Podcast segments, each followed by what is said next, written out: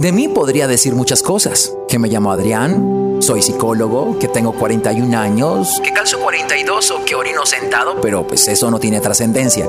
Lo que sí lo tiene son las reflexiones que te quiero compartir en mi podcast. Así que te invito a sumergirte en cada capítulo y a que saques de él lo que más te sea útil, pues ese es mi regalo para ti.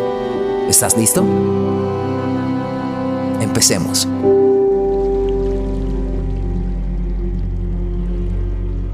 Aprovechando que ayer era festivo, tuve la oportunidad de ponerme al día con la serie de televisión que tenía pendiente, aprovechando el descanso. Y de repente mi chica también lo quiso hacer, pero de otra forma. Ella quiso aprovechar su descanso sacando del closet la ropa que ya no usaba.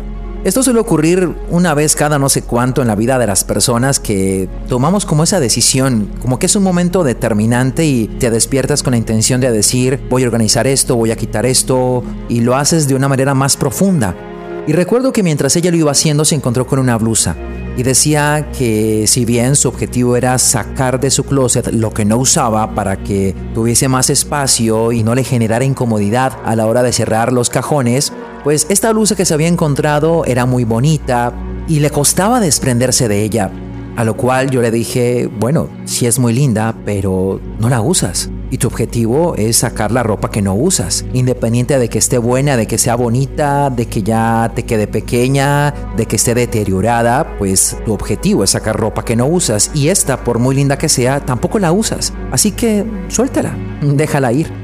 Y mientras decía eso, quise como maximizar la situación en un contexto un poco relacionado con nuestra vida con las cosas que no nos sirven, amistades, familiares que no nos nutren, que terminan siendo nocivos, relaciones de pareja cuyo tiempo en ocasiones parece ser determinante para las personas querer seguir estando allí, aunque esto implique dolor, incomodidad, yo creo que al final lo que importa, como el objetivo de mi chica de sacar su ropa que no servía o que no usaba, pues tiene que ser también sacar de nuestra vida aquellas cosas que no nos nutran, que no nos ayuden, que no nos sirvan. Relaciones, vínculos afectivos que hemos generado con personas que terminan no siendo nutrizas en nuestra existencia, que terminan dañándonos. Así que no sé cada cuánto llega al final este momento, que si bien puedes tener un sentimiento, pues no importa, porque igual te está dañando.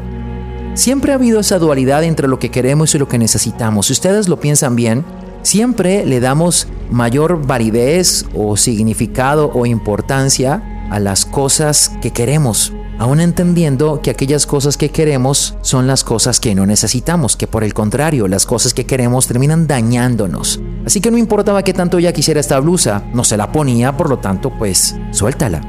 No importa que tanto quieras una relación o que tanto quieras a alguien, te daña, te genera incomodidad, inseguridad. Ya sabes en qué bolsa debe ir esta clase de relaciones, esta clase de vínculos.